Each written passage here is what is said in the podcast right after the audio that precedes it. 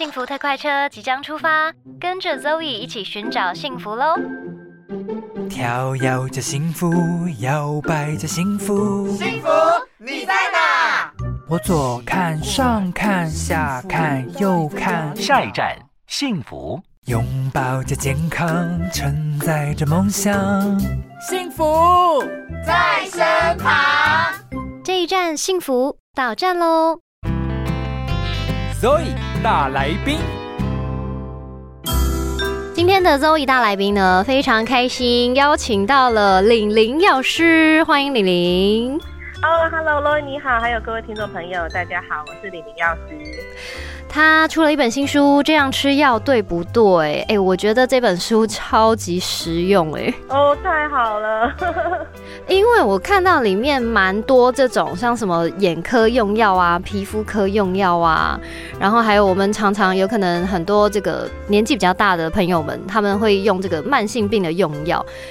其实啊，大部分的人其实搞不太清楚怎么吃吧。哦，真的，因为嗯，当初写这一本书的原因，其实我觉得我想要站在呃民众的角度去知道他们的需求，然后希望写出一本就是他们看就看得懂的书。所以其实里面像刚刚露一讲到，里面很多怎么点眼药水，其实这个老实说很多人不太会点。那对怎么用擦药膏，这种东西感觉上好像没有很难，但是它有一些技巧。所以这次就是针对一些呃常用的一些东西，或是刚刚露讲到慢性病的病人，他可能需要注意说，哎有没有交互作用的问题。嗯或者我遇到一些特别要注意的事情，其实在这本书里面我都有特别去提到，就是希望民众可以很简单的就获得用药知识这样。有哎、我觉得浅显易懂哎、我个人就属于那种蛮常有的没有的就要去看医生的。哎、玲玲药师是有一个粉砖对不对？叫做药玩家玲玲药师对吗？哎、对，没有错。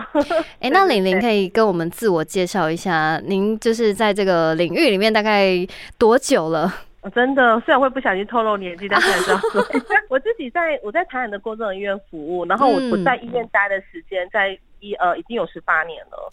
然后其实这些年来我一直都是站在第一线服务病人，所以其实为什么说原因，就是因为我觉得我很我知道病人需呃民众需要什么，对，我每天生活，哎、你知道我们很常听到每天病人说啊，那个药吃错怎么吃，然后对。你要药吃这个这个吸入剂要怎么吸，然后鼻鼻喷剂要怎么喷，嗯。然后我吃药之后觉得全身过敏怎么处理，嗯。然后什么都要一起吃吗？那我如果保健食品怎么办？嗯。你看这些东西，你是也会想要知道，对耶是很多民众都会想要知道的问题，所以我就开始就是觉得可以把很多用药观念去给大家知道，所以我觉得这这这么多年来都是就是服务病人，就是在药师这个领域里面这样子一直的，就是给一些用药观念这样子。太棒了！那我想问那个玲玲药师哦，就是因为一般平常民众啊，都会在那个药房啊、买到成药嘛。那其实呢，我们在买成药的时候啊，他例如说，我可能走进这个药药局里面，然后我买了，可能我今天买止痛药好了，然后我可能只会跟药师说，哦，那个我头有点痛，然后我想买止痛药。这时候呢，他就可能推荐了我一个止痛药，我买了我就走了。但其实他有可能不知道，我可能同时还有吃其他的，例如说我可能有自己的其他的慢性病的药啦，或者我可能有自己平常会吃的这个保健品、维他命啊什么的。其实我觉得这样子是不是有点危险啊？哦，真的，因为其实我觉得，其实去药局购买药品的时候啊，他跟你去嗯看病是很像的。你去看病也会，你也会跟医生说，哦，我今天肚子痛，然后痛多久？对然后你可能会跟医生说，哎，我其实我还有在吃别的药，所以我觉得观念是一样的。你先去药局跟药师说，哎，我想要购买一些就是药局可以卖的药，说其对实你应该跟药师说，哎，其实我有在服用别的药品，或者是我可能还有其他症状。其实我觉得你也可以告诉药师，那药师可以帮你把一些药品做一些理清。我觉得其实如果病呃民众可以主动提醒的话，其实我觉得这样子会安全很多。觉得很多老一辈的阿公阿妈根本就不会讲哎、可能可能有的人有，我觉得有的人可能不知道怎么讲，有的人可能是不好意思讲。哦，所以其实有一些，其实有一些比较有经验的药师，其实有的药师会问，就是问说，哎、那你平常你有没有在吃？或者是有的药，有的病人他可能会比较去习惯家里附近的药局，他们可能会比较熟，那药师可能就会知道说，哎、你好像有来我这边领慢钱，他可能就会才知道哦病人有在用药。所以其实我觉得社区药局就是家庭药局这种的关家庭药师的关系蛮重要，你可以找一个你比较熟识的，然后他可能比较了解你的生活的。其实我觉得这对你来讲，或对你们家来讲，其实我觉得是一个蛮蛮好的一个方式。哎、好贴心哦！我想到对，啊，我想到我奶奶以前领那就是慢签，然后她都是去那个家里附近的。那像我们平常啊可以买到的成药跟处方药到底差别在哪里？好，那我先说明一下，其实其实台湾其实台湾的健保的用药制度，其实把台湾的药品分得蛮清楚的。嗯比如说我们有，其实我们有分三类，我们有一个叫处方药。然后一个叫医生药师指示用药，然后第三个就是成药，嗯这三个的规格不一样。那哪哪一个一定要跟医生开呢？就是处方药，因为它比较呃，它有治疗用途，然后再就是它比较危险，它可能比较需要医生去评估的这一种，我们只有没有医生处方也是买不到的哈，叫医生处方药，所以一定要去医院看病，去诊所看病哈，这个很容易了解。嗯，然后第二个叫做医生药师指示用，什么叫指示？他不需要看病了，可是我去药局，我跟药师讲完之后，药师觉得可以，他就会给我，比如说什么综合感冒药，或是胃药，哦或者单的什么生理痛的止痛药，这种东西它安全性比较高，它有疗效，但安全性也比较高一点，所以药师评估之后，他觉得可以，他就可以卖给你，所以药局会卖这个。然后第三个哦叫成药，成药会比较温和，就是它可能比较没有危险，它温和很多，然后它的药性比较弱，比如说像绿油精、像沙龙巴斯、嗯这种东西，嗯。你想到你就会买，因为它其实你也知道贴上去或者擦一擦不会怎么样，对但这个安全性更高，所以其实我们分了成药，然后药医生药是只是要跟处方药是差在等级的不一样这样子。哦，难怪我之前去那个药局，然后我好像那时候胃非常非常的痛，然后嗯我就问那个药师，然后他就帮我推荐了几个，然后我就想说奇怪，为什么这几个我都没有在外面看过？那可能就是指示药，对不对？对，因为可能有些指示药呃药局他们那边选择比较多，所以他可能就会告诉你有哪些选择。那像药师可以贩卖的几乎都是止用药或成药，处方药药师是不能，药局是不能卖的。哦，就是一定要拿处方签去领的。对对对对对，没有错。哦，那我还想问呢、像是你看哦，我们台湾人不是最爱去日本买药吗？真的啊。然后我们每次买药，你知道最常买的就那几个嘛，就是止痛药、感冒药，然后有些人会买一些胃药，然后那几个药，说实在的，也许他在日本，我猜他应该在日本就是成药嘛，因为他不需要经过那个药师。可是那我们这样自己拿回来吃，这样是对的吗？这样是安全的吗？嗯，其实我觉得，其实现在现在出国又变方便了，所以大家很想要飞奔出去。对可是你知道台，我就发现台湾人到过每个国家去，就是很喜欢去药妆店，比如说呃有什么药就拿，没错然后你去网络上查那个日本必买的时候，一定会那个什么某某感冒药或某某的止痛药，它就是你一定会想要拿。可是我觉得我 其实我比较容易遇到问题就是，第一个就是我们国家的药品管理制度不一样。对，比如说那一盒药你在日本买，它已经写日文，对那我想问你，你回来你还看得懂吗？绝对看不懂啊。对啊，然后再就是第二个就是你看不懂之后，你也忘记它是吃什么，然后到底是要吃一颗还是吃两颗，你也搞不懂。那它也可能有些药你不能吃，你也不知道。我举例来讲好了，我们最常买就是所谓的 EVE 这个药品好了。嗯知，道这个药品，它就分了四种、哎，对它有加强规格定对，那四个规格你，你第一个你看不懂，第二个就是它里面有一个成分是它是一个镇定的成分，所以它这嗯个药吃完之后，它其实会蛮想睡的。哦，那如果我不知道的时候，我可我的工作我是开那个夜间的计程车，或是哦我有点危险工作的时候，你可能会不知不觉中你的精神会不好。所以其实你因为你不在不了解情况下，你没有办法看注意事项，因为你看不懂，所以你就会有很多你应该知道你不知道，或者是说它里面有一些东西它不太建议孕妇使用。那我嗯，小心就吃了，所以就变成我觉得在呃有有时候我们可能觉得啊、好像很有名，但是你买之后你吃错，其实我觉得其实造成不必要的麻烦，我觉得其实会更危险呢、啊，好可怕哦。我我觉得，我觉得我们可能有时候会跟风，但是导致说对回来之后你会搞不懂。比如说像那个某某很有名的感冒药，对，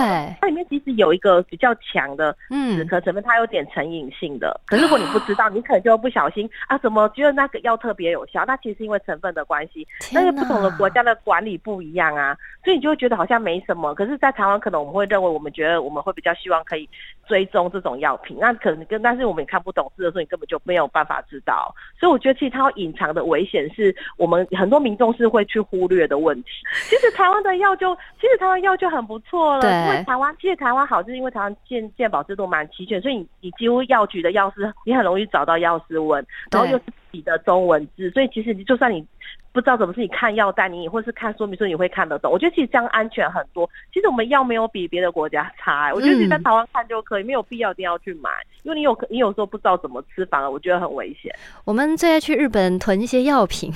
但其实呢，大家都搞不太清楚到底应该要怎么吃，所以其实台湾有很多药就很棒了，对不对？真的，台湾的这样制度真的很明确，我觉得台湾用药就已经很足够了，不用在 外面买没关系啦。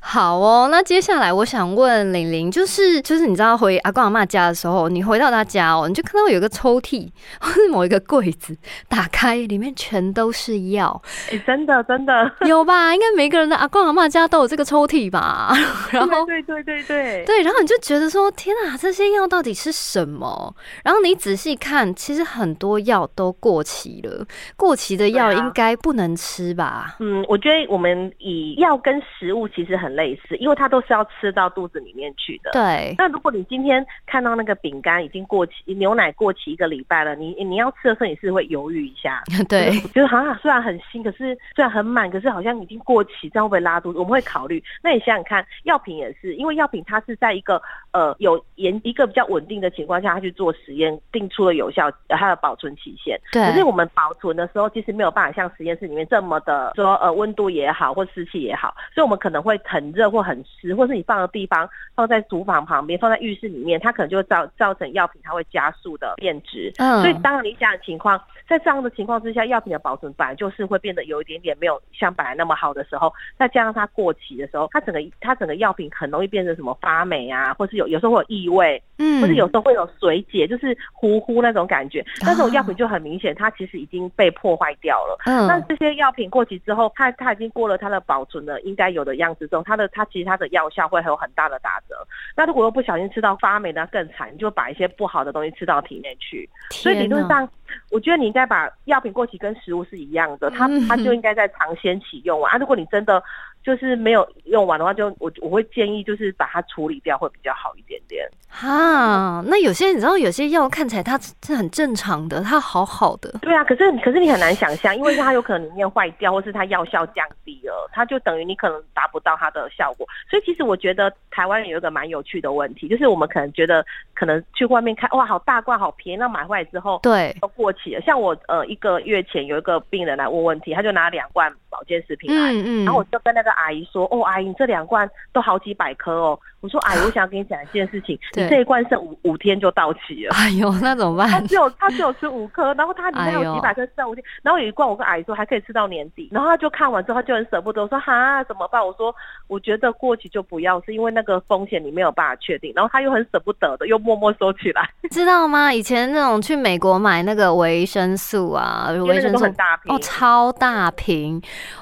我也是很啊纳闷，他们怎么都吃得完？因为我的也都是吃到一半就过期，甚至就是也是就吃几个就过期了耶。对啊，所以老实说，其实我会比较建议一般的民众，其实我觉得吃保健食品，其实也没有是一个其实蛮好的健康观念。嗯但我觉得，如果你觉如果你觉得你不是那种可以每天很认真吃药的，我会建议你从小包装开始吃。哎，我真的吃完之后，我觉得哎好像有感的时候，我再建议你买大包装，因为有时候我们会贪便宜买很多，可是你你你没有吃完之后，你的浪费其实比你买的还要更多钱。Oh my god！其实持之以恒是最难的。我说真的，因为你有时候你真的很多因素都要懒得吃或忘记吃，那我觉得你不，如从你会吃的开始吃，然后你等你确定，哎，好像我觉得很值得吃的时候，我觉得你再去购买比较多一点的，或者是比较优惠的组合。我觉得这样其实比较划算啊，真的。哎、那我想问药师，哎，你平常自己有在吃保健食品吗？哎，有哎，我自己有在吃。那你算是很认真吃的那一种吗？嗯，应该是说，其实我也我有我我有时候也不认真吃，但是我现在会告诉我自己说，因为我比如说我想吃，我觉得我应该是有需求我才要吃，那我就会跟我自己说，我因为有应应应该是说保健食品它必须要有一段时间它会看到效果，嗯它跟药品不一样，药品是吃了有效，因为它是有治疗成分，对那保健食品是不能宣称疗效，所以它本来就不会有那么明显的效用。嗯所以你可能需要一段时间。所以我就比如说我像我我自己吃叶黄素哈，因为我嗯可能觉得我的我需要搞我的眼睛，对那叶黄素它可能需要一段时间才有效果。那如果我吃两天停五天，哦，我就白吃了。然后所以我现在每天都提醒我自己，我就是会固放在我固定会走到的地方，嗯，那我就会我就会先装好，然后我就会每天要求我自己吃。真的，所以那个真的是要有一个持之以恒的心才有办法哎、好难哦、下去。哎，不容易，但是一定要养成，真的，不然你看那一罐浪费，你会觉得很舍不得。对啦。而且我觉得现在市面上，其实你刚才有讲到这个保健食品啊，其实还有一种是健康食品，对不对？对，两个其实不太一样哦。那到底要怎么区分？因为你看哦，你刚才讲说药是吃下去就有效果，保健食品它是吃一阵子也许会有效果，那健康食品呢？哦，我跟你说，你知你知道那个养乐多它是嗯健康、哦，因为它有益生菌是吗？LP 三三也是。嗯那嗯你你知道怎么看得出来吗？它是可以看得出来，嗯嗯就是它的包装上会有一个小绿人的标志。嗯所以，呃，保健食品跟健康食品的差别就是在于，他们必须，呃，它呃，健康食品就表示它可能会比较有一点点效果，所以他们必须有一些实验可以告知。那政府现在有提供十几项的申请，就是比如说，呃，肠胃道改善这一种，如果你申请的过，你就会拿到小绿人标，它就会贴在上面。那一般的保健食品，它没有达到健康食品的标准。所以它就没有那个小绿人的标志，所以两个是不一样的，一个是比较啊有一点点效，一个是没有，比较不能宣称疗效，是不不一样的。哦，我以为健康食品的那个标准是比保健食品还要再宽松诶，原来不是哦。哦，健康食品其实比较严格，哦，对，它必须要有一些报告或是一些东西证明说，哎、它好像比较有一点点，呃，看得出一些改善的才行。哦，原来是这样哦。对呀、难怪有一些像像那种什么益生菌啊，还是什么可以帮嗯助那个调整血脂的那种，他们就是健康食品。对，它上面有个小绿人的标签，那个都是这种东西。其实有的民众会不知道去哪里查，你去网络上查那个呃食品药物管理局那边有一个让你查所有保呃健康食品，你只要打上去就知道你你就会知道有哪些东西了。原来是开开放的，对。哦，我们平常啊，其实吃很多保健食品跟健康食品啊，到底有没有什么前就是先后的顺序啊，或者有没有什么像是一定要什么餐后吃啊，餐前吃，那个超容易搞混的哎。好，那我们简单的来讲，你嗯，就你知道我们像我们吃药的时候，有的药会空腹吃，对有的药会饭后吃，其实它有点类似。嗯、饭前饭后的差别有时候是在于食物，有的药它跟食物吃之后，它的吸收会受到。影响它就会吸收不好，那我们就建议它空腹吃。哦，那有一些它可能比较不影响，就在饭后吃。那保健嗯食品有点类似，它跟吸收有关系。嗯比如说我这个成分是含油脂的，比如说像叶黄素、鱼油或者是那个这这些虾红素这些东西，嗯它比较偏油脂性的，它就会跟油吸收比较好吸收，所以它就建议饭后吃。哦，原来哦，对，那如果像一些空腹吃药，比如说像有的益生菌，它会建议你空腹吃对，或是有些胶原蛋白，像这些东西，它可能空腹吃的时候呢，它比较不会受食物影响，会让它吸收比较好的。哎，我们建议它空腹吃。哦，原来是这样。对，你可以比较简单的去分辨这种这种情况。哇，我觉得你是一个非常会做重点整理的人呢。我觉得你讲的非常的清晰哎，因为这样子记的这个逻辑就是比较好记，你就不会乱。因为这这对民众来讲，其实真的有点难呢，就是对啊，不会去想象，不会知道怎么样去分辨啊。那最后保健品啊，它可以跟药品一起吃吗？或者健康食品可以跟药品一起吃吗？好，其实我们用一个比较简单的观念来讲，其实保健品这些东西啊，它有时候会跟药品会有类似的效用。嗯，比如说像银杏这个东西，诶，它其实会也会帮助血液比较流通一点。哦那如果跟抗凝血抗凝血药一起吃的时候，诶，哦我的血液有可能会更流通，所以它会增加出血的风险。哦，原来或者是人参，诶，人参这个很有趣，它被证实说，诶，它有一点降血糖的效果。那如果我今天有在吃降血糖药的时候，我又吃人参，诶，会不会我的血糖有可能会控制的哦更低一点点？所以它可能会导致，有可能医生在做报告或者医生在做评估的时候，嗯他会有可能会因为保健受到一点点干扰，或是他可能没有办法评估的非常的客观。嗯所以我我觉得保健品要不要跟药品一起吃？我觉得你可以再购买的时候问一下嗯药师说，诶，